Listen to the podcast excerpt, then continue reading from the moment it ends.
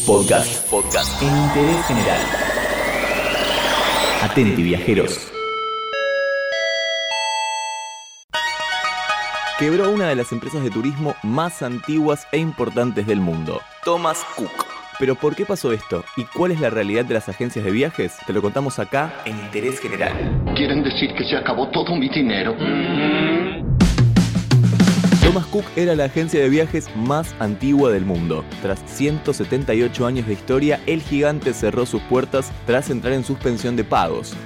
Nació a mediados del siglo XIX como una humilde empresa que gestionaba viajes cortos en tren. Ahora su historia como el segundo tour operador en Europa con 22.000 empleados y 600.000 clientes que han quedado colgados y buscan la forma de regresar a sus hogares, ya nos vamos a ocupar de ese tema, terminó abruptamente.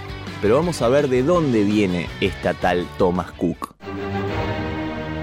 A finales de 1920, los nietos de su fundador vendieron el negocio a los propietarios belgas de Orient Express, pero con el estallido de la Segunda Guerra Mundial fue nacionalizado por el gobierno británico a fin de salvarlo de una posible ocupación nazi. En la posguerra la empresa volvió a florecer al ofrecer paquetes vacacionales al extranjero y fue privatizada en los años 70. En 2001 pasó a manos de otra compañía alemana, CIN Tourist AJ, creo que lo dije bien, ponele. Abrió tiendas para la venta de paquetes turísticos de esa forma y se amplió en el negocio en el extranjero. En 2007 se fusionó con el grupo My Travel y hasta este momento que como ya dijimos cerró sus puertas. Hasta su colapso, Thomas Cook vendía paquetes turísticos a 19 millones de personas en el Reino Unido y el mundo, en más de 15 países, y disponía de 560 sucursales. Creo que le iba un poco bien. Pero, ¿por qué quebró? ¿Por qué? El grupo entró en suspensión de pagos al no prosperar las negociaciones de emergencia con su principal accionista, el conglomerado chino Fosun. Esto sucedió después de que los bancos exigieran un fondo adicional de los 227 millones de euros para hacer frente a los meses de invierno. Increíble la cantidad de fortuna que movía esta empresa. Los resultados del primer semestre arrojaron unas pérdidas de 1.474 millones de libras, que sería 1.687 millones de euros. Esto en parte se debe a que no supo adaptarse a los problemas que crecían a su alrededor, a la incertidumbre introducida por el desbalance del Brexit, a la depreciación de la libra y al auge de la contratación directa a través de Internet. Esto es un punto muy importante porque es lo que terminó de quebrar a la empresa. Cabe destacar que según las encuestas, el 61% de los turistas deciden organizarse por sí mismos sus vacaciones, más con la cantidad de opciones que existen hoy en día para buscar precios buenos y contratar directamente por internet. Si querés podés escuchar uno de nuestros podcasts anteriores donde hablamos sobre ese tema y en los próximos vamos a profundizar un poco más, te lo prometo. Ahora volvamos a Thomas Cook. La gran pregunta es, ¿qué pasó con la gente que quedó varada? Estás en otro país y de repente te dicen que la compañía que contrataste para viajar no existe más y no podés volver.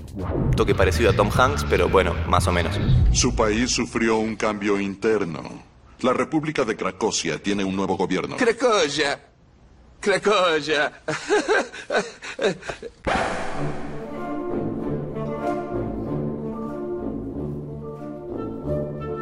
El gobierno británico inició un plan de repatriación de 150.000 turistas que tienen repartidos, cuyo costo será de 100 millones de libras. En otros países, como Alemania, serán las compañías de seguros los que se encarguen de que los turistas puedan regresar a casa. Después de que Thomas Cook comunicase que dejaba de operar, 105 aviones quedaron en tierra, mientras que aproximadamente 600.000 personas de las 150.000 del Reino Unido quedaron varados en 51 destinos turísticos de 17 países. Oye, oye, despacio, cerebrito. Esta es la operación de repatriación considerada la más importante después de la Segunda Guerra Mundial y aparentemente tuvo un buen comienzo.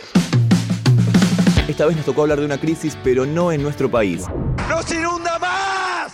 ¡Nos inunda más! ¡Carajo! ¡Nos inunda más! Cerró una de las empresas de turismo más importantes del mundo y te lo contamos, aunque sea brevemente, acá, acá, acá, en Interés General. This is the end, my only friend, the end of our elaborate plans, the end of everything that stands, the end, no safety or surprise, Entérate de esto y muchas cosas más y muchas cosas más en interésgeneral.com.ar.